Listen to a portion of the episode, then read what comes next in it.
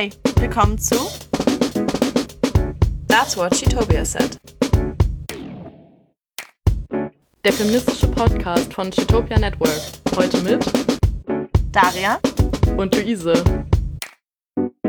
Hallo und herzlich willkommen zu schon wieder der achten Folge von unserem Podcast. Ähm, heute dabei bin ich, Daria, und dieses Mal auch wieder dabei ist die Luise. Hallo. Ja, schön, dass wir mal wieder hier zu zweit sitzen. Heute sind wir, glaube ich, am weitesten weg voneinander, die wir, was wir jemals gewesen sind. Äh, so von Abstand und Zeit her mäßig. Ähm, ich bin nämlich in Amsterdam gerade. Aber, Lou, wo bist du? Ich bin im Moment in Bangalore, also in Südindien. Genau, und deswegen mussten wir uns äh, dieses Mal ein bisschen organisieren mit irgendwie Zeit und ja, vor allem Zeit eigentlich. Und deswegen sind wir, niemand ist in Berlin und das ist irgendwie total komisch. Aber ja, heute sind wir wohl so. Über verschiedene Kontinente und Zeitzonen irgendwie verteilt. Richtig, richtig, ähm, ist doch auch schön. Ja, und äh, dieses Mal in dieser Folge geht es um reproduktive Rechte. Richtig. Ähm, genau, reproduktive Rechte ist ja irgendwie auch ein sehr urfeministisches Thema und ein Thema, mit dem man sich irgendwie sehr schnell eigentlich auseinandersetzen muss, was sehr wichtig ist.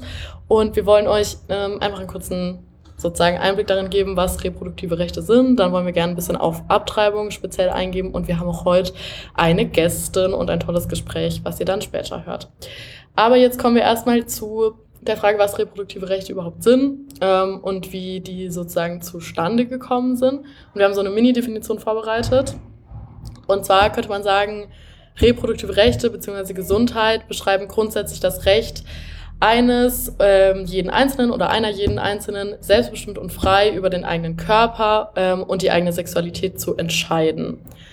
Das ist irgendwie erstmal so eine grobe Definition. Es gibt aber natürlich verschiedene Ausflüsse von diesem Recht. Ich glaube halt generell ist diese Definition, ich glaube generell diese Definition ist ja mega breit und ähm, enthält irgendwie ja super viele, super viele Themen, die ja dann auch nochmal unterschiedlich, also unterschiedliche Ausrichtungen haben. Also es ist halt eigentlich so ein großer, ähm, so Art Regenschirm, wo irgendwie sehr viele Themen auch mit reinfließen, aber eigentlich ja, das ist ja immer so in unserem Podcast, dass halt irgendwie ein sehr großes Thema ist.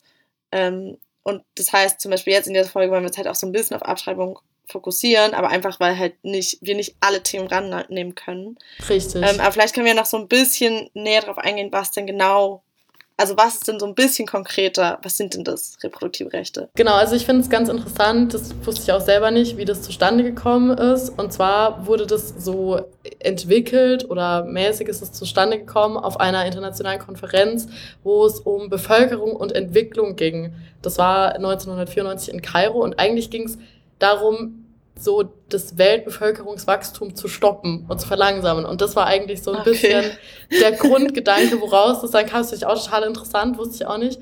Und deswegen okay, sagt man auch oft, es geht so darum, dass das Recht auf eine selbstbestimmte Familienplanung ist.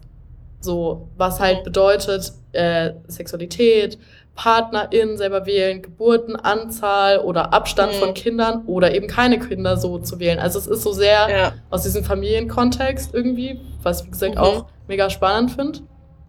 Ähm, aber du hast es ja schon gesagt, dass man vor allem auch diesen Bereich Sexualität und auch Dienstleistungen im Gesundheitssektor, die den Bereich betreffen, darunter fasst. Und da fallen vor allem natürlich für Menschen mit Gebärmutter drunter Probleme oder Versorgung vor, während mhm. einer Schwangerschaft. Und darunter fällt eben auch Abtreibung. Und ich würde sagen, ah, ja. Abtreibung ist so das problematischste für viele Menschen oder mhm. das umstrittenste oder wie auch immer, wie man das äh, framen möchte. Aber gehört auf jeden Fall dazu. Vielleicht ist halt Abtreibung auch so das noch immer am illegalsten oder am unerreichbarsten oder ja. am, wie gesagt, ja, was du halt auch meinst, umstrittensten. Ich glaube halt, bei so anderen Aspekten, also reproduktive Rechte, da geht es ja auch um das Recht zur Verhütung und irgendwie den Zugang zu Verhütungsmitteln und ja. bezahlbare mhm. Verhütungsmittel. Ähm, und ich glaube, dass das teilweise schon besser geregelt ist, ähm, ist natürlich auch unterschiedlich jetzt vom Länder und wie das dann, keine Ahnung, gesetzlich, äh, ob wie gesagt, ob es halt diese Steuer gibt auf Verhütungsmittel oder nicht oder auf, auch auf Periodenprodukte und so eine Sachen. Hm. Ähm, hm, ja. Aber generell ist, glaube ich, halt Abtreibung ja auch nochmal so ein Schritt, geht ja nochmal so einen Schritt weiter, weil es ist halt, ob du dir ich meine, beide Themen sind wichtig, aber ob du dir halt ein Kondom kaufen kannst oder nicht. Abtreibung ist ja dann nochmal so der, der letzte Schritt, ob dass du halt entscheiden kannst, ob du ein Kind haben willst oder nicht. Voll. Ja. Total, ich finde es auch, auch schwierig, oder wir hatten uns auch im Vorfeld darüber unterhalten, dass es schwierig ist, weil es fällt alles darunter und es ist auch alles natürlich wichtig. Also wir reden ja über, es fängt bei Aufklärung an und dann, wie du sagst, Zugang zu Verhütungsmitteln und so weiter, ja. Aber es ist natürlich, hat es eine verschiedene Intensität, ob du jetzt ein Kind austragen ja. musst oder ob 19 Prozent auf äh, Menstruationsartikel sind. Das sind beides Probleme ja, und es ist beides scheiße, aber es ist ja es hat eine andere Auswirkung einfach. Genau, aber diesen, ja, über diesen Punkt Verhütung und Verhütungsmittel, da wollten wir ja trotzdem nochmal äh, darüber sprechen, weil das eben auch Teil dieses Rechtes ist, also einfach Zugang zu haben zu sicheren, zu effektiven und vor allem zu bezahlbaren Verhütungsmitteln. Und ich glaube, da können wir auch selber sagen, dass das in unserem Leben wahrscheinlich nicht immer so einfach ist oder man das nicht immer so also hat. Also gar nicht. Also ich glaube, als ich so eher so jünger war, war das für mich halt so selbstverständlich. So irgendwie, ja, du kriegst halt eine Pille, weil du musst halt irgendwie ja verhüten.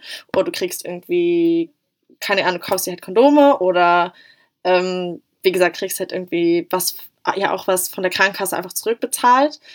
Ähm, und jetzt bin ich halt zum Beispiel, ich bin an einem Punkt, wo ich halt, wo das unten nicht mehr von der Krankenkasse ähm, irgendwie gezahlt wird oder gedeckt wird und wo es halt jetzt auch echt teuer wird. Also ich überlege halt auch mir jetzt nochmal eine, also ich habe eine Spirale, aber ich würde jetzt auch eine neue Spirale nochmal nehmen und das sind halt auch einfach zwischen 150 und 200 Euro. Und klar, das sind dann über fünf Jahre, so geht schon, aber so, ich muss halt auch mal dieses Geld einfach auf den Tisch legen, so. Und ich glaube, es geht halt vielen Leuten so, dass sie halt, ja, halt auch einfach so die Information zu Verhütungsmitteln finde ich auch noch sehr eingeschränkt. Also das fehlt auch teilweise noch, dass viele Leute auch nicht wissen, was so die Alternativen sind. Ähm, aber das ist nochmal ein ganz anderes Thema. Ja, ich wollte gerade sagen, und bei diesem, bei diesem Punkt, was ist dieses Recht, reden wir jetzt noch nicht darüber, ob das vielleicht ein Problem ist, dass vor allem Frauen oder Menschen mit Gebärmutter davon betroffen sind, die dann mit Pillen voll gepumpt werden, ab 13, voll. weil sie irgendwie schlechte Haut haben und vielleicht, also darüber reden wir ja noch gar nicht und das ist ja auch absurd. Nee. Also, ne? Ja. Es geht ja also. erstmal um den Zugang und dass es halt erhaltlich ist überhaupt. Und es geht ja Richtig. auch um so eine Sachen. Also es geht jetzt auch nicht nur um Verhütung. Es geht, wie gesagt, auch in diese reproduktive Rechte ist halt auch das Recht auf ein Leben ohne sexuelle Gewalt und ohne Vergewaltigung und ohne jegliche Form von Belästigung. Das ist ja auch dieses selbstbestimmtes Leben oder selbstbestimmt Leben mit deinem Körper in dem Sinn oder entscheiden über deinen Körper, weil in dem Moment, wo irgendjemand deinen Körper missbraucht, ist es ja auch nicht mehr deine Entscheidung. Also so halt. Ja. Ähm, ja. Also es fallen halt mega viele Rechte innerhalb von diesen reproduktiven Rechten und ich glaube, darum ist halt auch so wichtig, darüber zu reden. Und sind wir halt auch noch gar nicht an dem Punkt, wo wir halt sagen können, äh, ja, reproduktive Rechte gibt's, äh, weil man in Deutschland oder in jeglichem anderen Land halt auch entscheiden kann, ob du ein Kind haben willst oder nicht. Aber so einfach ist es nun einmal nicht. Total, total. Und du hast es ja gerade gesagt, es gibt einfach, es ist sehr schwer greifbar irgendwie. Also man hängt sich dann immer so, man sagt sich Abtreibung, das ist ein reproduktives Recht. Aber ja. was reproduktiv, es ist einfach schwer, es zu greifen, weil es viele verschiedene Ausflüsse gibt und weil es in vielen Bereichen sehr wichtig ist. Und ich glaube auch, weil es eben, wie man ja sieht, durch die Geschichte, wie das entstanden ist mit diesem Bevölkerungsaspekt, hm. es ist halt mit vielen anderen Themen verbunden, die so verbunden. in der ganzen Welt wichtig sind. Genau, so auch Armutsbekämpfung wie gesagt, Entwicklungsfortschritte. So, es ist, ja. es sind verschiedene Themen, die da zusammenkommen, weshalb es, glaube ich, das ganze Recht umso komplexer macht. Was es aber nicht weniger wichtig macht, was es nur irgendwie ja. wichtiger macht, sich vielleicht damit auseinanderzusetzen. Aber ich finde es auf jeden Fall auch sehr interessant, also das wusste ich auch nicht, dass halt diese reproduktiven Rechte so auf so einer Konferenz für so Weltbevölkerung mehr oder weniger ja. ähm, erstellt wurden, weil das ist ja auch irgendwie ein politisches Mittel. Also ob man jetzt wie gesagt, Verhütungsmittel oder Abtreibung legalisiert oder nicht. Ähm, ja. Finde ich ganz interessant, darüber nachzudenken. Ja. Aber wollen wir vielleicht mal kurz uns anschauen, wie es denn so in der Welt aussieht damit? Ähm, weil ich glaube, wir kennen uns vielleicht aus, wie es so in Europa oder in Deutschland aussieht, aber ähm, ja, so weltlich. Ja, gerne. gerne können wir uns äh, da mal mit auseinandersetzen. Also, wie wir schon am Anfang gesagt haben, wollen wir da uns jetzt auf Abtreibung sozusagen spezialisieren oder stimmt. konzentrieren. Ja, stimmt. Genau, weil, äh, wie wir gemerkt haben, es gibt sehr viele verschiedene Ausprägungen und äh, da konzentrieren wir uns auf eine, die uns besonders wichtig erscheint und wo vielleicht auch noch besonders viel getan werden muss.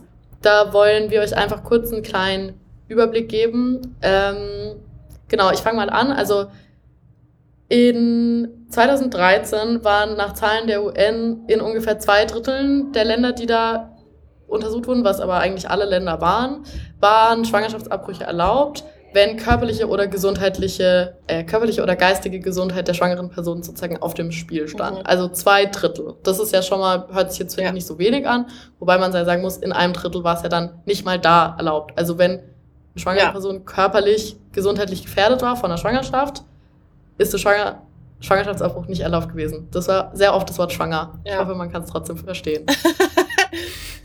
Vielleicht sollten wir irgendwie so einen Zähler äh, machen, so wie oft wir das Wort ja. und Schwangerschaftsabbruch und Abtreibung in dieser Folge sagen werden. Ich glaube, das. Ja, genau. Ähm, von denen wiederum, beziehungsweise nur in so der Hälfte der Länder, die untersucht wurden, waren Schwangerschaftsabbruch auch erlaubt, wenn die Schwangerschaft auf sowas wie Vergewaltigung oder Inzest zurückzuführen war.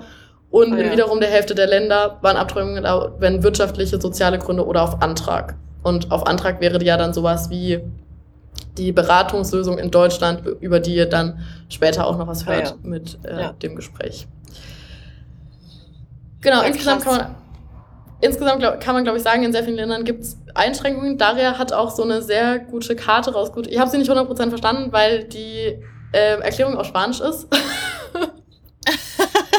ähm, ja, ich hatte tatsächlich, ich war eigentlich ein englischer Link und dann ähm, hat ah. aber nicht funktioniert und dann habe ich einfach die.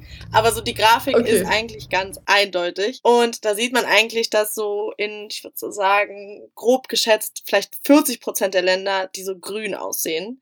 Und grün bedeutet dann, dass halt auf irgendeine Weise legal ist abzutreiben, ohne halt, dass es, wie gesagt, diese medizinische diesen medizinischen Grund gibt oder dass das Leben der schwangeren Frau in Gefahr ist oder durch Inzest oder Vergewaltigung. Aber trotzdem muss man dazu sagen, dass es immer Fristen gibt und es gibt halt immer welche so Beschränkungen. Also wie gesagt, in Deutschland gibt es ja auch, dass du so ein Pflichtgespräch haben musst, in den Niederlanden gibt es das auch. Also auch wenn man von legal spricht, muss man auch sehr vorsichtig sein, ja. unter welchen Bedingungen denn das legal ist. Und dann ja. gibt es halt, äh, wie gesagt, halt, es gibt noch echt auch viele Länder, die, die das halt verbieten, außer wenn halt das Leben der, der schwangeren Person ähm, in Gefahr ist und dann halt, wenn sozioökonomische Sachen gibt. Und dann gibt es halt auch noch Länder, wo es gar nicht äh, legal ist. Aber ich fand es irgendwie ganz cool, weil halt hier auch auf dieser Seite dann so, dass einfach alle Länder aufgelistet werden, die sie halt in der Grafik mit reingenommen haben. Und das finde ich ganz, ganz interessant. Da sieht man so ein bisschen die Verteilung auch. Ähm, ja, also ich glaube, weltlich gesehen gibt es noch echt viel, was man da erreichen kann und was man da so schaffen kann. Äh, und ich hoffe auch, dass sich das so in den nächsten 10, 20 Jahren auch noch echt krass verändern wird. Ähm, aber sogar halt in den Ländern, wo es ja dann grün ist oder wie gesagt, wo es ja dann legalisiert ist, ist es auch unter sehr strengen Bedingungen teilweise. Und ja, ja. ich finde auch diese, also Abtreibung ist immer so, so eine Diskussion. Hört man ja später vielleicht auch noch bei dem Gespräch ähm, von, von Daria und äh, Leo also äh, man redet dann viel über bestimmte Aspekte, was ich auch wichtig finde. Aber ich glaube, viele Länder haben sich so mit ihrer sehr komischen Rechtslage so ein bisschen damit abgefunden, dass es, es ist so ein bisschen illegal, es ist aber auch so ein bisschen okay. So, ja. und es ist irgendwo dazwischen. Es gibt natürlich Länder, da ist es einfach mega strikt und da muss man dann auch gar nicht so. Also da ist es sehr klar, dass das nicht so sein kann aus unserer Perspektive. Aber ich habe das Gefühl, manchmal ja, gerade so in auch feministischeren Kreisen denkt man so, oh, eigentlich ist es ja gar nicht so schlimm und man kann ja hier abtreiben und ne, dabei muss man ja schon sagen, wie du gerade gesagt hast, selbst bei den Ländern, die auf dieser Karte jetzt grün eingezeichnet sind, gibt es faktisch Barrieren, so über die Menschen, die ungewollt schwanger sind, erstmal ja. drüber müssen. Und eigentlich ist es auch kein Zustand, den man irgendwie gutheißen kann. Und ja. vielleicht sollte man doch nochmal auch grundsätzlich einfach darüber sprechen, inwiefern es in Ordnung ist, Menschen, die schwanger sind und ungewollt schwanger sind, zu irgendwelchen, wie er auch dann redet, Gesprächen und so weiter zu zwingen. Aber das ja, ist nur so ein, so ein, genau, ich habe das Gefühl, man ruht sich oft auf dieser so weirden Lage raus, wo man denkt, Kirchen sind zufrieden und andere Leute sind auch zufrieden und es sterben nicht so mega viele Menschen. Uh. Ja. ich wollte nur sagen, mit Menschen meine ja. ich obviously die Leute, die schwanger sind und nicht das Einzellenkonstrukt, ja, ja, was nicht überlebensfähig ist. Ja. Nein, genau, ja. Ein Aspekt, den wir noch kurz reinbringen wollen, sind so zwei, drei Fakten. Einmal der Fakt, dass nach einer Studie des Gutmacher-Instituts, die wir natürlich auch in den Shownotes verlinken, es eben so ist, dass in Ländern mit sehr strengen Abtreibungsgesetzen auch die Zahl an Abtreibungen nicht irgendwie sinkt oder sogar stetig bleibt, sondern sie sogar steigt. Ähm, zudem verschiebt sich dann eigentlich eher die Zahl, also das ist halt das Problem, Abtreibungen finden trotzdem statt, egal ob es legal ist oder nicht, ja. nur finden sie dann unsicher und in der Kriminalität statt. So. Und eine Sache, von der du hattest sie schon mal kurz angesprochen mit so sozioökonomischem hm. Kapital, sage ich mal, also irgendwie Zugangmöglichkeiten, ja. ähm, ist eben so, dass einfach Ungleichheiten verschärft werden. Also einmal würde ich sagen, weil einfach es sind nie Menschen von dem Problem von ungewollten Schwangerschaften betroffen, die Cis-Männer sind, nie so. Und ja. wenn du jetzt eine Frau hast oder wenn du vielleicht eine Transperson hast, die sind in ihrem Leben schon faktisch strukturell benachteiligt in vielen, vielen Bereichen und tragen dann noch im Zweifel Kosten und psychische Leiden und so weiter. Ja. Also das wird halt ja. verschärft. Und auch dieses Thema mit so sozialer Status mäßig, dass einfach Leute, die mehr Ressourcen haben in einer finanziellen Art oder auch mehr Kontakte zu zum Beispiel ÄrztInnen oder Oberschicht in Anführungszeichen, die werden einfach leichter dazukommen. Das heißt, es ist wahrscheinlicher, dass Menschen ja. mit weniger Zugang zu diesen Dingen dann auch tatsächlich ein Kind einfach bekommen müssen. Aber ich meine, generell ist ja auch diese Frage, diese zu diesen so sozioökonomischen Lagen, ist ja auch die Frage, kannst du halt selbstbestimmt darüber entscheiden, ob du halt ausreichend finanzielle Mittel hast, um dein Kind großziehen Voll, zu können. Total. Ähm, und in dem Moment, wo das natürlich nicht gegeben ist, äh, bleiben ja auch teilweise Leute in der Armut, äh, einfach weil Kinder haben natürlich auch teuer ist und du musst ja einfach einen kleinen Menschen versorgen, so. Und ja, damit dann auch sozusagen diese Ungleichheitsschere sich ja auch nochmal verschärft.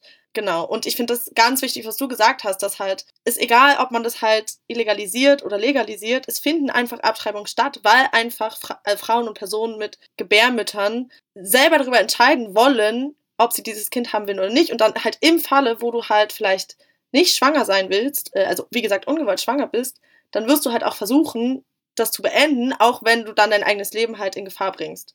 Und das ist, glaube ich, halt der Punkt, dass halt weltweit, also das hat die, die Weltgesundheitsorganisation, gibt es halt so ein paar Daten davon, dass halt irgendwie weltweit 45 Prozent aller Abtreibungen nicht sicher durchgeführt werden. Und damit hat ja auch natürlich das Leben und die Gesundheit der Frau oder die Person mit Sperrmutter einfach in, in Gefahr bringt. Ähm, ich finde das so krass. Und wie gesagt, ja dann halt auch ein Drittel von diesen 45 Prozent werden halt in solchen unsicheren Umständen durchgeführt, dass die Person halt auch fast kein Wissen darüber hat ähm, ja. oder halt auch nicht mit geeigneten Instrumenten das gemacht wird. Äh, ja, also zum Beispiel in den, in den lateinamerikanischen so feministischen Bewegungen oder halt auch teilweise, das hatte ich jetzt auch auf Demos gesehen, dass halt Leute so ähm, Kleiderhaken als so Symbol verwenden. Ja, oh, da wird mir immer richtig schlecht irgendwie. Aber ich ja. weiß halt nicht, ich, okay, ich weiß halt wirklich nicht, ob das halt ein Ding ist, dass halt Leute da. Doch, voll, ich glaube voll.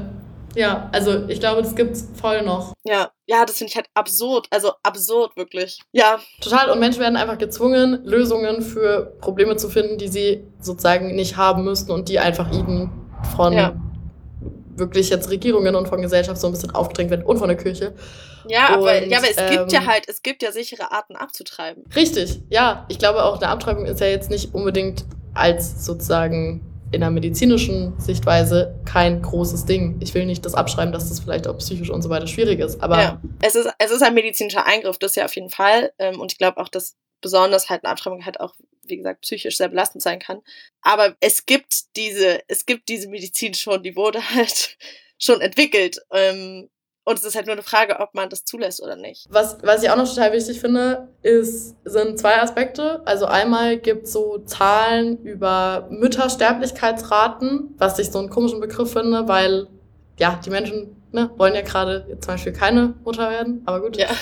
Ähm, und da lassen sich so ungefähr so knapp 5% bis 13,2% von dieser Müttersterblichkeitsrate sind tatsächlich auf Abtreibungen zurückzuführen. Ja, das finde ich einen sehr krassen Aspekt. Und was ich auch noch total interessant finde, ähm, ist, dass ja viele Frauen abtreiben, die selber schon Kinder haben. Auch ja. aus Gründen, wie du gerade gesagt hast, ja. Geld, Ressourcen und so weiter. Eigentlich ist es so eine total absurde Situation, weil du willst nicht also von, von jetzt Menschen, die gegen Abtreibungen sind, du möchtest, dass Leute dann tatsächlich auch jetzt Mutter werden, aber die sind eigentlich schon Mutter und dadurch setzt du die dem Risiko aus, dass sie sterben und ihre Kinder allein zurückgelassen werden. Ja. Für ein, wie gesagt, für einen irgendwie Zellhaufen, Etwas, der noch nicht ja. lebensfähig ist. Also es ist halt so total komisch, finde ich. Ich, Schwanger, ich. ich will das auch nicht so framen, weil Schwangerschaften können sicherlich was total Schönes sein, wenn man das möchte und so weiter. Aber ich finde es eine absurde Logik zu sagen oder diese Menschen aufs Spiel zu setzen für diese Art von weiß ich nicht mal, wie ich das dann soll. Ja, aber so generell einfach das ganze Konzept von Abtreibung. So, es, es ist halt auch dieses Ding, so, es ist halt mein Körper und ich möchte halt auch darüber entscheiden wollen, was ich damit mache, so. Und es ist halt nicht an irgendeiner, an irgendeiner Regierung oder an irgendeinem Land, Landesgesetz oder Bundesgesetz oder was auch immer gebunden, ob ich das machen kann oder nicht. Das finde ich halt so krass. Also ich meine, einfach vom, vom, von den Prinzipien her sollte jeder das Recht haben, um darüber zu entscheiden, was mit deinem Körper passiert. Genauso wie du das Recht hast, um zu entscheiden, ob du dir ein Tattoo stechen lässt oder nicht. Äh, und jeder darüber selber entscheiden kann. Sollte halt jeder das auch machen können mit Abtreibung. Weil das, da geht es halt darum, ob du ein Kind haben willst oder nicht. Und das ist ja sowas Ja, und wie ein Tattoo hat man das fürs ganze Leben. Ja. ähm, ja, es ist ja richtig so. Ja. So, jetzt wollen wir nochmal konkret was dazu sagen, was sozusagen auf dem Spiel stehen kann in Ländern, in denen eben restriktive Abtreibungsgesetze gelten. Ein Beispiel, das sehr vielen bekannt sein dürfte, ist Polen. Dort gilt ja seit kurzem, oder jetzt schon ein bisschen länger, aber es ist noch mhm. relativ frisch, eben eins der restriktivsten Abtreibungsgesetze in Europa. Wir wollen jetzt gar nicht mehr auf die Rechtslage eingehen. Ähm, es ist sehr strikt und was da zum Beispiel auch passiert ist und was bestimmt auch viele mitbekommen haben, sind äh, zwei Fälle. Einmal Isabella Z. und Agnieszka T. Ich hoffe, ich spreche es richtig aus. Ähm, und das sind ja nur Fälle, die wahrscheinlich, die stehen zwar dafür, aber es gibt wahrscheinlich noch sehr, sehr viele andere. Und was bei denen ja beiden so war, die waren schwanger und die sind quasi daran gestorben, dass ihnen nicht geholfen wurde, ja, weil krass. sie aufgrund dieses restriktiven Gesetzes konnten oder wollten die Ärztinnen nicht eingreifen und dadurch ist dieser Fötus, der eben nicht überlebensfähig war, bei einer Person waren es irgendwie Zwillinge. Oh Gott. Äh, keine Details, nur so insgesamt ging es einfach darum, dass ein, also Föten zu lange im Körper gelassen wurden und das hat zu einem septischen Schock geführt. Das ist bei Isabella Z ist es ähm, sicher, bei der anderen Frau ist es nicht 100 Prozent, weil das irgendwie unter Verschluss gehalten wird. Mhm. Auf jeden Fall sind die daran quasi einfach gestorben, dass ihnen keine Hilfe gegeben wurde. Und das ist ja auch dieses Thema Dienstleistung. Ja, crazy, dass das halt, ja, das wie gesagt dann halt, auch wenn dann halt irgendwie diese Ausnahme ist, so ja, falls das Leben von der Frau in Gefahr ist, äh, kann sie trotzdem abtreiben, ist es halt, da muss ja dann irgendwie halt auch ein Arzt darüber halt entscheiden, ob er das dann durchführt oder nicht. Ich finde es halt absurd, dass dadurch halt diese zwei Frauen gestorben sind. Also ich finde das echt dramatisch auch. Total. Und vor allem, jedenfalls die eine das muss ich, müsste ich nochmal nachgucken oder müsst ihr vielleicht mal selber nachgucken. Wir verlinken auch alles in den Shownotes. Hatten eben auch, äh, hatte eben auch ein Kind. Also das ist eben auch wieder das, so jetzt, ja. die hatte halt davor schon ein Kind und ja, krass. Das Kind ja. hat jetzt keine Mutter mehr. So, das ist halt, ja und sonst ähm, gibt es natürlich auch noch, also es gibt natürlich noch andere Länder, wo sehr restriktive Gesetze gelten. Zum Beispiel in El Salvador sind Abtreibungen wirklich so komplett, komplett, komplett illegal. Und das bedeutet eben, es gibt ein Frauengefängnis, in dem so ungefähr 2000 Menschen, also Menschen mit Gebärmutter am Ende natürlich sitzen, die eben verurteilt werden können, dass sie abgetrieben haben, was aber auch immer ist, zum Beispiel wenn Menschen eine Fehlgeburt haben oder wenn andere Komplikationen auftreten. Das heißt, man darf da wirklich nichts machen. Und da gibt es eben auch einen ganz guten, ich glaube, das ist ein Taz-Artikel, den wir auch verlinken, wo dann auch Menschen begleitet werden, die zum Beispiel eine Fehlgeburt haben, dann ins Krankenhaus gekommen sind dann wird es gemeldet und dann werden die halt zehn Jahre ins Gefängnis gesteckt. Ja, dass es halt auch wirklich Haftstrafen gibt auf das, wenn du abtreibst. Also ich meine, es ist ja nicht nur, es ist ja nicht nur dieser Zugang zur Abtreibung ist einfach nicht äh, möglich oder nicht da oder wird nicht äh, geschaffen. Es gibt, dass dann Freiheitsstrafen darauf liegen, äh, auf diese Entscheidung abzutreiben. Und das finde ich halt so krass. Ja, vor allem halt nicht drei Monate, sondern halt in El Salvador bis zu 30 Jahren. Also ja mal gut ein Drittel von deinem Leben. Ja, echt, echt, echt krass. Ja, also zum Thema Abtreiben haben wir jetzt auch schon echt viel gesagt. Und gleich haben wir auch noch ein Gespräch mit äh, Leonie oder Leo von der Organisation Stimmrecht gegen Unrecht. Ähm, aber bevor wir damit anfangen, wollte ich noch ganz kurz was sagen, weil wenn wir über reproduktive Rechte reden, sollten wir einfach noch mal kurz benennen, dass es für auch verschiedene Gruppen einfach verschiedene Sachen bedeuten und dass halt für verschiedene Gruppen da ein verschiedener Fokus liegt. Ähm, also zum Beispiel äh, in der westlichen Welt äh, in den 60er und 70er Jahren war es halt äh, Verhütungsmittel, die Pille, die auf den Markt kam, ähm, das erste Legalisieren von Abtreiben etc. etc. Aber zum Beispiel für schwarze Frauen in den USA äh, gab es damals, also bis in die, weiß ich nicht, äh, 80er Jahre wurden da halt auch noch Frauen zwangssterilisiert und wurde halt über deren Willen ja auch entschieden, sie zu sterilisieren, ähm, ohne Einwilligung auch teilweise. Das heißt, da ging es gar nicht erstmal darum, äh, wie gesagt, das Recht auf Verhütungsmittel, sondern überhaupt das Recht, nicht sterilisiert zu werden. Also das Recht halt nicht, diesen Rassismus zu erfahren und halt das Recht zu haben, ein Kind zu haben. Also das Recht, sich zu reproduzieren. Ähm, was natürlich auch für viele schwarze Leute einfach nicht gegeben wurde. Ähm, und tatsächlich, das hat mich, da habe ich gestern halt auch ein bisschen gegoogelt, jetzt in Vorbereitung, und hat mich auch echt geschockt, weil in Tschechien oder in der tschechisch-slowakischen äh, Republik noch, also auch zu sozialistischen Zeiten, wurden Roma und Sinti-Frauen sterilisiert. Und halt, das ist noch, das ist auch nach 90, wurde das noch weitergeführt. Also, dass halt auch einem bestimmten Volk oder halt bestimmten Leuten äh, von einer bestimmten Ethnie einfach verboten wird, sich zu reproduzieren. Und das ist natürlich auch äh, das gehört natürlich auch zu den reproduktiven Rechten. Und wenn wir über Abtreibung reden, müssen wir halt auch darüber reden, dass halt den Leuten das Recht gegeben wird und es ermöglicht wird, ein Kind zu bekommen und es nicht weggenommen wird. Ähm, genau, und in Tschechien läuft jetzt auch mittlerweile, äh, glaube ich, auch so Entschädigungs, äh, so Entschädigungsgeld, Entschädigungszahlung. Ähm, aber das ist, glaube ich, noch so ein heikles Thema. Also es ist auch noch nicht ausdiskutiert auf jeden Fall. Ja, aber das wollte ich auch noch mal kurz ansprechen. Ich finde es total wichtig, dass du das sagst, aus mehreren Gründen. Also einmal natürlich, weil, wie du schon gesagt hast, es ist verbunden mit Rassismus, es ist verbunden mit Antiziganismus. So, es sind, da sieht man wieder, was da für mehrere Formen von Diskriminierung dann irgendwie zusammenkommen. Und natürlich auch, hast du jetzt ja schon gesagt, aber ich will es nochmal mhm. betonen, weil ich das so wichtig finde, dass wir jetzt viel darüber reden, Abtreibung und man will keine Kinder und bla bla bla. Es ist wichtig, dass man zumindest, wenn man körperlich in der Lage ist, Kinder zu bekommen, es auch tun kann und selber entscheiden kann. Ja. Wenn man fünf Kinder will, in fünf Jahren, dann soll man ja. diese Kinder bekommen können. So. Genau. Und das ist, um das auch irgendwie vielleicht, ja, um das von dieser Perspektive, deswegen fand ich das sehr, also richtig gut und richtig, also es ist natürlich schrecklich, aber es ist sehr gut, dass du das reingebracht hast. Ja.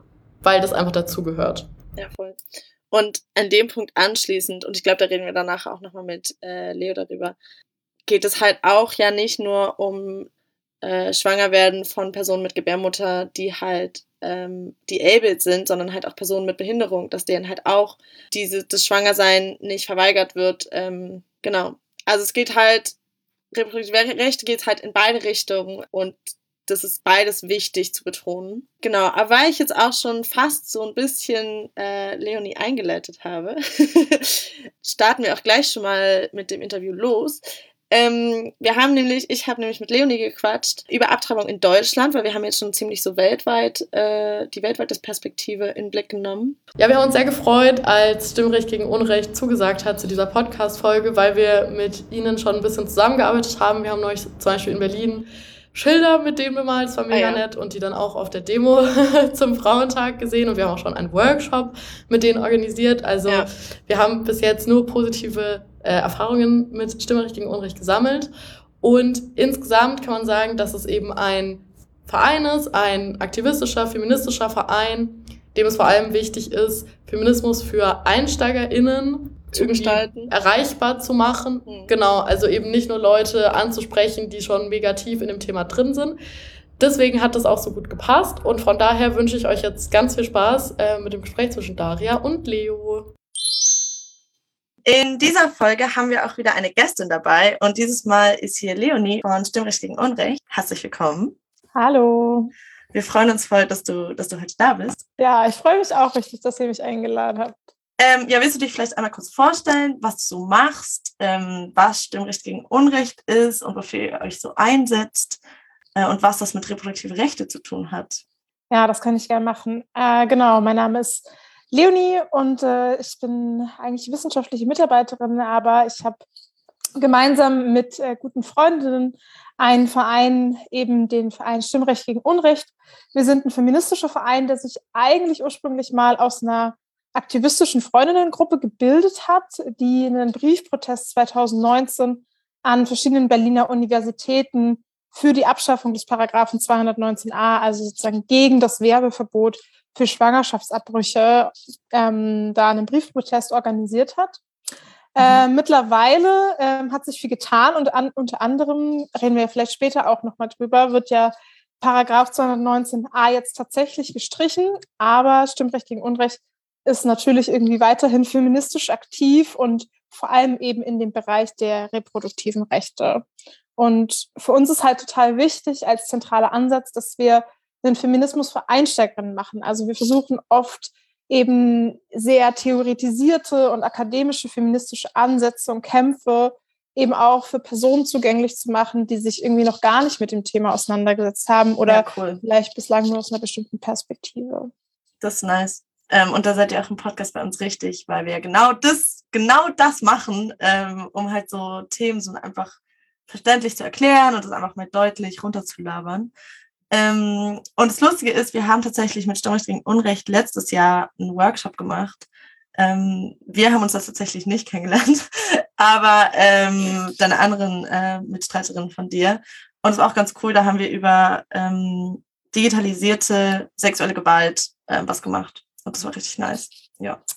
Genau. Ja, das ist aus einer Projektgruppe entstanden, die wir damals hatten. Und genau, diese große Kampagne, die wir da zu digitaler, geschlechtsspezifischer digitaler Gewalt gemacht haben. Genau. Ja, nice. Ähm, du hast ja gerade eben schon so ein bisschen angesprochen, halt, dass da irgendwelche Artikel gibt in Deutschland, halt diesen Artikel 219a und dieses Werbeverbot. Ähm, und wir haben vorhin in der Folge halt auch schon darüber geredet, so was so die weltliche und die, die globale Lage ist zu sowas wie Abtreibung und Legalisierung äh, von dessen. Äh, hast du vielleicht mal Lust, so ein bisschen zu erzählen, was denn die Lage in Deutschland ist? Weil zum Beispiel ich blicke auch gar nicht so durch, was für rechtliche Artikel es dann da alles gibt und was die dann alles bedeuten und ja. Ja, ja klar. Das ist auch äh, gar nicht so äh, unkompliziert, ähm, vor allem, weil man immer denkt, dass Deutschland so ein liberales Land ist. Hm. Ähm, aber tatsächlich muss man basically einfach sagen, Abtreibungen sind in Deutschland noch rechtswidrig. Also Abtreibungen ja. sind in Deutschland im Strafgesetzbuch geregelt und stehen laut Paragraph 218 unter Strafe. Das ist halt schon mal ziemlich eine krasse Nummer. Ja, krass, mega, ja. Ähm, und ich kann gleich auch noch mal darauf eingehen, sozusagen, was das für Auswirkungen hat. Ähm, es ist nämlich so, dass aber in Deutschland es auch so geregelt ist, dass es zwar rechtswidrig ist, aber straffrei, wenn es eben bestimmte Indikationen gibt, also medizinische oder kriminologische mhm. Indikationen. Das heißt zum Beispiel, die Person mit Uterus ist gefährdet, gesundheitlich gefährdet oder ja. das, ähm, äh, die Schwangerschaft ist aufgrund einer Vergewaltigung zustande gekommen. Oder eben, wenn man eine Abtreibung im Rahmen von einem bestimmten Prozedere durchführt. Und dazu zählt unter anderem eben, dass man sich einer Pflichtberatung bei einer hm. zertifizierten Beratungsstelle unterzieht und dass man innerhalb dieser Fristen, also bis zu neun Wochen kann man medikamentös abtreiben, bis zu zwölf Wochen kann man operativ abtreiben, dass man die sozusagen einhält. Ähm, ja, wie schon gesagt, es ist ehrlich gesagt ziemlich krass, dass es in Deutschland ja, immer voll. noch rechtswidrig ist. Vor allem, weil man jetzt ja sagen könnte, na ja, aber es gibt ja die Möglichkeit. Aber dass es im Strafgesetzbuch geregelt ist, hat echt massive Folgen. Also zum Beispiel werden in Deutschland, ähm, abgesehen davon, dass es nicht wirklich zu einer Entstigmatisierung beiträgt von Abtreibungen, werden Abtreibungen nicht von der Krankenkasse übernommen, weil natürlich die Krankenkasse nichts übernimmt, was rechtswidrig ist. Ja. ja das ist ein ganz ja. großes Problem. Oder eben auch, dass wir das Thema mit der Pflichtberatung haben. Ja, also wir finden schon den Aspekt, dass jede Person mit Uterus, die ungewollt schwanger ist, die Möglichkeit haben sollte, sich eine Beratung zu suchen. Ja. Hm. Aber die Problematik mit der Pflichtberatung ist häufig, dass sich dadurch so ganz blöde zeitliche Verschiebungen ergeben, weil man nach der Pflichtberatung ja. auch noch ein paar Tage warten muss. Und wir alle ähm, meisten Personen mit Uterus kennen das, dass man erst auch mal ein bisschen braucht, bis man vielleicht auf die Voll. Idee kommt, könnte ich ungewollt schwanger sein? Ja. Und dann ist man vielleicht schon in der neunten oder zehnten Woche und kann, ist schon kurz davor, ja. nicht mehr nach deutschem Recht abtreiben zu dürfen. Also das ist echt richtig echt krass. Schwierig. Aber es ist halt eigentlich ja, also eigentlich ist es ja illegal, außer halt in irgendwelchen bestimmten Ausnahmen und dann, dann ja noch mit irgendwelchen Hürden. Also wie gesagt, dass du halt diese Pflichtberatung hast, dass du auch das Geld haben musst, um abtreiben zu können. Ähm, genau. etc. etc. Also ich finde das, ich finde das echt krass, weil wie du ja halt auch schon meintest, so ja in Deutschland reden wir halt immer darüber, wie fortschrittlich man ist und ja auch in der Welt wird ja auch Deutschland irgendwie auf so ein, keine Ahnung, auf so eine Plattform gehoben, so wie ja und ein ganz liberales Land und pipapo und dann halt so ein Basic Right. Ja, ja. ich finde es auch krass. Absolut. Naja, das ist halt, hoffe ich, auch das perfide, ehrlich gesagt, an ähm, solchen Gesetzgebungen, zum Beispiel auch im Fall von Abtreibung, ähm, dass ähm, du zwar ja offiziell die Möglichkeit schaffst als Gesetzgeber, Gesetzgeberin, mhm. und dadurch die Leute sozusagen weniger Möglichkeiten haben, sich zu beschweren, aber du die Hürden so hoch setzt, ja. dass de facto ganz, ganz viele sich dann doch entscheiden, vielleicht eben trotzdem ein Kind auszutragen, obwohl sie das gar nicht wollen, weil ja. die Hürden so hoch gesetzt ja. sind. Und ich meine, eine Hürde ist ja jetzt zum Glück weggefallen. Also wir haben ja jetzt diesen rechtlichen Fortschritt, dass Paragraph 219a zum Glück durch das neue Bundeskabinett eben beschlossen wurde, aus dem Strafgesetzbuch zu streichen. 219a hat bis jetzt das sogenannte Werbeverbot für Schwangerschaftsabbrüche mhm geregelt, was de facto eigentlich bedeutet hat, dass Ärztinnen und Ärzte, die Schwangerschaftsabbrüche durchführen, nicht darüber informieren durften. Also ja. weder darüber informieren durften, welche Formen sie ja. durchführen, noch darüber informieren durften, wie das Ganze abläuft. Und das wurde ja jetzt zum Glück gekippt, um diese Versorgungslage auch zu verbessern, hm. äh, was schon ein Fortschritt auf jeden Fall in die richtige Richtung ist. Aber das ist ja auch krass, dass es dann halt jetzt irgendwie gekippt wird, obwohl halt davor, wie gesagt, ja auch Ärzte, da gab es ja auch so, ähm, so Gerichtsverfahren gegen bestimmte Ärztinnen, die dann doch irgendwie öffentlich dafür geworben haben. Aber es ist ja irgendwie verrückt, dass wenn du als Arzt irgendeine Leistung machst, und ja auch das ist ja eine gesundheitliche Leistung, dass du dann deinen Patienten gar nicht darüber informieren kannst, äh, was es genau beinhaltet, was es Vor- und Nachteile hat, ähm, dass du gar das gar nicht eigentlich anbieten darfst öffentlich, dass du das vornimmst. Das heißt, ich kann mir auch vorstellen, dass als eine Person, die vielleicht abtreiben möchte, ähm, ich es dann auch ganz schwer finde, mich an irgendeinen Arzt zu wenden überhaupt erstmal, ähm, der das vornimmt. Also erstmal ist ja schon voll ein guter Schritt, dass das jetzt gekippt wurde. Aber ja, also der Paragraph 218 bleibt trotzdem im, Strafgesetzbuch. Genau, Paragraph 218 wurde bis jetzt noch nicht diskutiert, abzuschaffen. Und das ist auf jeden Fall der nächste Schritt, Schritt. den Aktivistinnen auch gerade anstreben.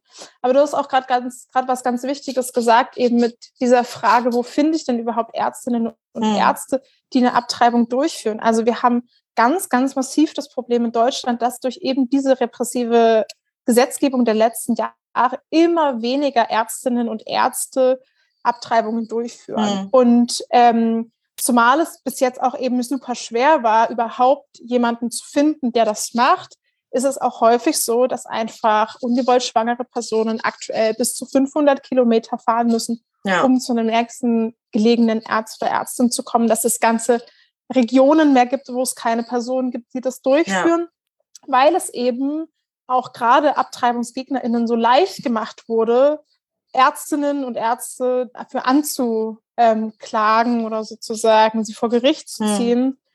Und es ist einfach total irre, weil man sich vorstellen muss, dass bis dato mit dieser Gesetzgebung du und ich ja, total die Möglichkeit gehabt hätten, diese Informationen zu streuen. Aber ja. unsere Ärztinnen hätten das ja. nicht machen dürfen. Das ist eine ganz, ja. ganz ähm, ja, verzwickte Gesetzgebung. Ja, so voll, voll eine verzerrte irgendwie, voll eine richtig komische auch einfach Gesetzesgebung und Situation. Und ja. Voll. Ja, richtig genau. komisch. Aber jetzt gibt es halt noch, also es gibt halt diesen Paragraph 218, der das halt verbietet, und dann gibt es Paragraph 219, der sozusagen diese Auf Ausnahmen auflistet, wenn ich das richtig verstanden habe. Äh, genau, also 200, äh, ähm, in 218 sind äh, in sozusagen unteren Absätzen geregelt, wann sozusagen ah, ja, okay. das straffrei ist. und 219a regelt das Werbeverbot und ah, ja, der okay. wird jetzt komplett gestrichen. Okay. Ähm, und es wird jetzt sozusagen, Abtreibungen wird jetzt im Heilmittelwerbegesetz geregelt. Das bedeutet, es ist ein Gesetz, das generell die Werbung für verschiedene Heilmittel, also für, für verschiedene Eingriffe regelt, weil man natürlich auch in Deutschland darauf achten möchte, dass man jetzt nicht für Eingriffe wirklich eine Werbung ja. Ja. finanziellen Vorteil ähm, daraus ähm, schließen, also sozusagen anbieten kann. Und unter dem Gesetz sollen jetzt Abtreibungen auch geregelt werden. Ah, ja. Wie andere Eingriffe auch. Ähm, hast du zufällig, äh, weißt du, wie teuer so eine Abtreibung ist? Also wenn man das aus eigener Tasche zahlen muss? Ja, es gibt ja unterschiedliche Formen von Abtreibungen, medikamentös hm. und operativ. Dann hängt es auch nochmal davon ab, ob man das äh, stationär in der Klinik macht, etc. pp. Aber es beläuft sich so zwischen 500 bis 800 Euro. Und Schon ähm, habe ich. Genau, man kriegt das tatsächlich, kriegt das bislang ähm, kann man einen Erstattungs also einen Kostenerstattungsantrag mhm. stellen. Das hat man aber nur bekommen, wenn man als Geringverdienerin eingestuft wurde. Das heißt, Personen, die sozusagen da rausfallen, kriegen das auch nicht erstattet. Ja. Und auch da gibt es wieder so Hürden, dass man beispielsweise schon vor ähm, dem Eingriff den Antrag abschicken muss. Wenn man es danach macht, dann kriegt mhm. man es nicht erstattet. Also solche Themen äh, spielen da ja, wieder eine Rolle. Ja, dann frage ich mich halt noch bei der ganzen Sache, wer, also ich meine, ist es ja klar, dass irgendwie Bürger, die in Deutschland wohnen und halt äh, irgendwie eine deutsche Krankenkasse haben oder angemeldet sind, dass die ja dann Zugang haben zu diesen Abtreibungen. Aber ich frage mich halt, so eine Person, die nicht angemeldet sind, ähm, weißt du da irgendwas dazu, ob, ähm, ob sie überhaupt den Zugang haben zu so Ressourcen? Ja, also das ist tatsächlich ein ganz, ganz, ganz großes Problem, warum wir ja auch so, wenn wir sozusagen über Abtreibungsrechte sprechen, auch nicht nur über so Pro-Choice reden müssen, sondern eben über reproduktive Gerechtigkeit. Ja. Also das ist ja auch ein Konzept aus dem schwarzen Feminismus oder was ja. im schwarzen Feminismus begründet, hm. die eben auch damals die Kritik hatten, gesagt, so Pro-Choice-Bewegungen, die, es reicht nicht darüber zu sprechen, dass wir sozusagen die freie Entscheidung brauchen, sondern wir müssen auch gucken, dass eben ja. bestimmte Gruppen überhaupt gar nicht erst den Zugang bekommen, dass es andersrum aber auch bestimmte Gruppen gibt, denen auch verwehrt wird, überhaupt schwanger ja. zu werden, also denen ja. das Recht zugesprochen Voll. wird, äh, hm. schwanger zu werden oder ihre Kinder eben frei von institutioneller Gewalt und interpersoneller Gewalt aufzuziehen. All das sind hm. Themen, die auch reproduktive Gerechtigkeit greifen. Ja, also eigentlich ist die letzte Frage, die wir hier schon auf unserem Zettel stehen haben, äh, ist eigentlich überflüssig, weil das war nämlich halt diese, warum ist es noch wichtig, in Deutschland sich für reproduktive Rechte einzusetzen? Und ich glaube, worüber wir halt jetzt die ganze Zeit schon geredet haben, macht es nur noch umso deutlicher, dass ja, wie gesagt, was du halt auch gerade eben meintest, reproduktive Rechte, da geht es halt um Selbstbestimmung, ob du Kinder haben willst, wann du Kinder haben willst oder ob nicht ob du halt Zugang hast zu ähm, Verhütungsmitteln oder nicht, ähm, ob du deine Kinder in einer gewaltfreien Umgebung großbringen kannst oder nicht. Und ich glaube, das ist alles in Deutschland noch hochrelevant. Also angefangen, angefangen beim Thema von Abtreibung bis halt Verhütungsmittel, die ja die Kasse auch nicht übernimmt ab einem bestimmten Lebensalter, ähm, zu halt Zugang zu diesen Sachen. Ähm, ja. ja.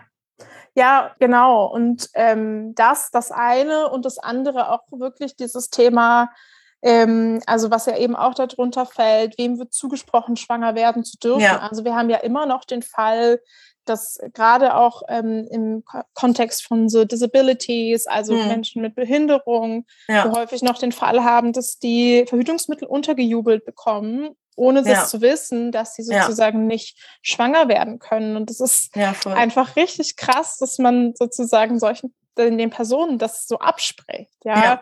Oder auch so Themen eben von, dass Familien an europäischen Grenzen getrennt werden, dass mhm. ähm, Personen eben mit Kindern von ihren äh, Kindern getrennt werden. Das sind alles so Themen, die darunter fallen. Ja, voll. Genau, deswegen noch. Ähm, ja. ja. hast du denn jetzt noch irgendwas, was du unseren Hörern so mitgeben möchtest, dass falls sie sich nochmal informieren wollen oder falls, keine Ahnung, irgendeinen Tipp oder auch vielleicht eine Beratungsstelle? Ähm also als Anlaufstelle würde ich, glaube ich, eben den Tipp geben, wenn man merkt, dass man ungewollt schwanger ist ähm, nicht verzweifeln. es gibt wirklich für alles eine Lösung. Ähm, und die Anlaufstelle, die offizielle Anlaufstelle in Deutschland für so ein Beratungsgespräch ist unter anderem eben Pro Familia. Die haben tatsächlich auch auf ihrer Website einen wirklich, wirklich guten Flyer, wo alles ganz detailliert mhm. aufgeschrieben ist, was man Schritt für Schritt nacheinander tun kann und sollte, wie das mit der Kosten aussieht, wie das mit auch welche Formen es von Schwangerschaftsabbrüchen gibt. Mhm. Das ist alles sehr zentralisiert abgebildet. Ähm, okay. Und dann gibt es noch die Website ginformation.com. Dort äh, kann man, ähm, da gibt es eine Karte, eine Deutschlandkarte, wo man ähm, Ärztinnen einsehen kann, die bei dir in der Umgebung eben auch Abtreibungen durchführen. Also Sehr das cool. ist vielleicht auch noch ein Tipp. Kann man ja vielleicht auch in die Show Notes. Genau, sicherlich werden wir das in die Show Notes packen. Ähm, ja, cool. Dann, wenn du nicht noch zuzufügen hast, würde ich dich, würde ich dir auf jeden Fall ganz herzlich danken, dass du, dass du heute dabei warst. Ähm, wir haben, oder ich habe zumindest auch wieder sehr viel gelernt, auch einfach, weil ich nicht so einen Überblick habe über die Lage, wie das in Deutschland ist. Ähm, und es ist, ja, ist irgendwie krass. Dann ab und zu verzweifelt man doch so an so einer Situation, wo man halt denkt, so, wie weit müssen wir da noch kommen? Ähm, aber ja, ja, es ist auf jeden Fall gut, dass halt jetzt dieser Artikel dann gestrichen wird. Genau, und ich hoffe auf jeden Fall auch, dass eben dadurch wieder mehr Ärztinnen sich trauen, auch trauen, ja. durchzuführen. Ja. ja, voll. Ja, vielen Dank, dass ich da sein durfte. Schaut auch gerne mal bei Stimmisch gegen Unrecht auf der Webseite vorbei und auf den Instagram und was die so alles machen. Die haben auch immer coole Kampagnen. Dankeschön. Tschüss. Ciao. Willkommen zurück mit meiner Stimme und der Stimme von Daria. Jetzt sind wir wieder yes. vereint. Vielen Dank nochmal an Leo für das Gespräch. Ich habe auf jeden Fall wieder mal was gelernt und ich fand es sehr spannend und interessant und vor allem auch schön, dass Leo gestern in unserem Podcast war. Ja. Und jetzt kommen wir wieder zu unserer Kategorie, in der wir immer Kategorie. eine grüne Karte für, eine, für ein Ereignis verteilen, das wir eben als positiv für die Entwicklung der Gleichberechtigung bewerten und eine rote Karte für ein Ereignis, das wir eher als das Gegenteil bewerten. Ja, Daria, möchtest du mit der grünen Karte anfangen? Dann mache ich die rote. Ja, gerne stelle ich die grüne Karte vor. Ähm, dieses Mal geht es, kommen wir wieder so ein bisschen ab vom Thema Abtreibung, wieder so ein bisschen mehr zurück auf so auch andere reproduktive Rechte, äh, worunter halt auch ähm, das Recht auf Menstruationsprodukte. Und da gibt es einen richtig coolen, äh, ja, eine richtig coole Bewegung oder einen richtig coolen Verein aus der UK die heißt Free Periods und die wurde von einer sehr jungen Cambridge ähm, Studentin organisiert, wo sie eigentlich äh, ja darum gekämpft hat, dass äh, so in öffentlichen Räumen halt äh, Menstruationsprodukte, ja, also äh, dass sie halt da kostenlos verfügbar sind und dass man da einfach immer Zugang dazu hat. Und das ist natürlich eine richtig coole Bewegung. Und da hat sich jetzt auch in Deutschland äh, was dazu bewegt. Ähm, nämlich von dem Verein Social Period, die halt eine Petition gestartet haben, wo sie halt auch kostenlose Menstruationsprodukte auf öffentlichen Toiletten fördern. Und das unterstützen wir natürlich voll, äh, weil Menstruationsprodukte mhm. auch keine Luxusprodukte sind, sondern für den alltäglichen Gebrauch Richtig. extrem wichtig.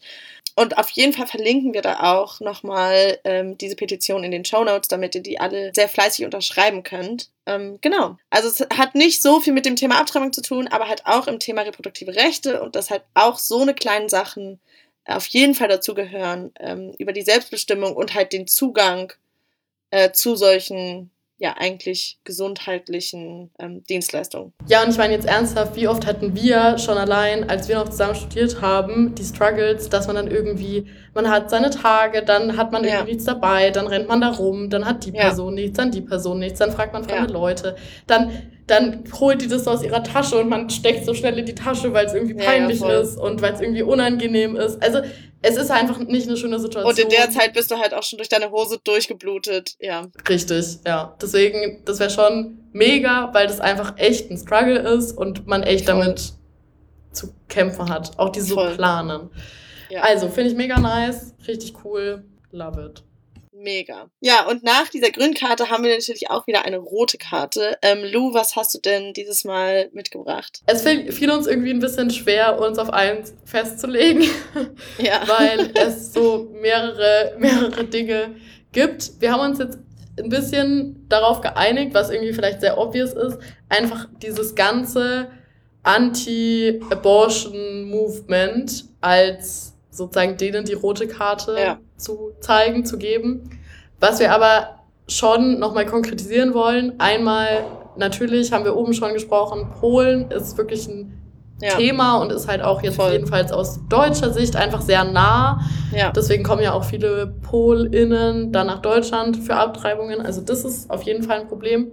Ja. Und wir haben jetzt ja immer nur so sporadisch über die Kirche gesprochen. Man muss aber auch sagen, die katholische Kirche ist auf jeden Fall ein wichtiger Player in dieser ganzen Diskussion Voll. und schafft es auch wieder in dieser Liberalisierung immer wieder Steine in den Weg zu legen. Zum Beispiel der jetzige Papst, Papst Franziskus. Ich glaube, viele Leute dachten, das ist ein Papst, der vielleicht so, ja, Homo-Ehe und Dinge irgendwie voranbringt. Aber dann hat er ja glücklicherweise noch die Kurve bekommen und ist jetzt doch nicht, hat es doch nicht gemacht, sondern hat gesagt, ähm, vor einem Jahr, glaube ich auch ungefähr, ja. Abtreibung ist Mord. Ja. Und dazu kann ich einfach nichts sagen, außer ihm die rote Karte. Ich, ich weiß, was du sagen willst. Ähm, nein, und es ist halt aber auch, es gibt jetzt auch, gab es, glaube ich, vor einem Monat etwas in Guatemala, wo halt ein Gesetz äh, verabschiedet ähm, worden sollte, wo halt und die Homo-Ehe und aber halt auch ähm, Abtreibungen komplett illegalisiert werden sollten und halt auch mit einer Gefängnisstrafe von zehn Jahren bestraft werden sollten. Ähm, und ich glaube, dieses Gesetz ist, wurde dann gekippt oder irgendwie. Ähm, aber es gibt auf jeden Fall verschiedene Bewegungen, die halt auch wieder gegen die Legalisierung von Abtreibung und gegen den Fortschritt der reproduktiven Rechte angeht. Und ich finde es sehr ähm, auch besorgend. Ähm, und es zeigt auf jeden Fall auch, dass es da noch sehr viel zu kämpfen gibt, sowohl in Deutschland als auch im Ausland und dass wir uns halt auch für die reproduktiven Rechte von anderen Personen aus ganzer Welt irgendwie einsetzen müssen. Ich fand jetzt den Punkt nochmal wichtig, den trotzdem noch kurz aufzumachen. Wir haben ja schon am Anfang gesagt, es gibt einfach viele Aspekte davon. Wir können nicht alles abdecken.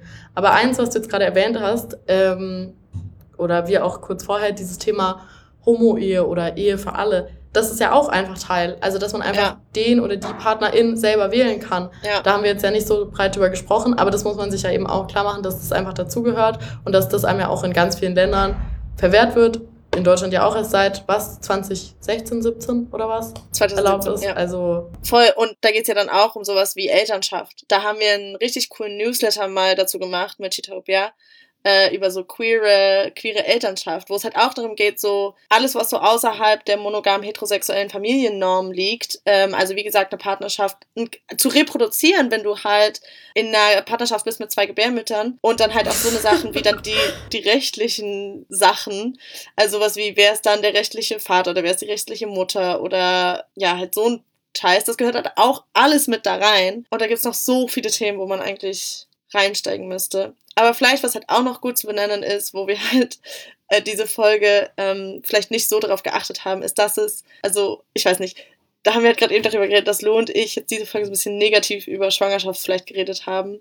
Ähm genau, wir hoffen, dass sich keine schwangere Person angegriffen fühlt, ja. weil you go, es ist, es ist, ja. glaube ich, mega geil, schwanger zu sein, wenn man schwanger sein will. Und ich glaube, es ist mega ungeil, schwanger zu sein, wenn man es nicht will. Ich glaube, das ist ja. die Zusammenfassung. Das finde ich so eine gute Zusammenfassung von der ganzen Folge gerade. ja, ja, genau. Ja, dann haben wir echt, ich muss sagen, wir haben echt über sehr, sehr viele Dinge geredet. Ähm, diese Folge.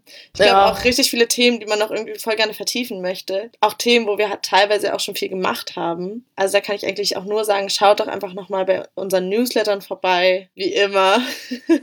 Folgt uns auf allen möglichen Social Media Plattformen, dann lernt ihr auch noch was und vielleicht, hoffentlich, und vielleicht ähm, vertiefen wir auch eins dieser Themen nochmal in einem upcoming Podcast. Das wäre ja total verrückt. Oh, sehr nice, dieser, diese so Anteasen. Genau. ja, und dann freuen wir uns natürlich auch immer über euer Feedback und äh, über eure Kommentare.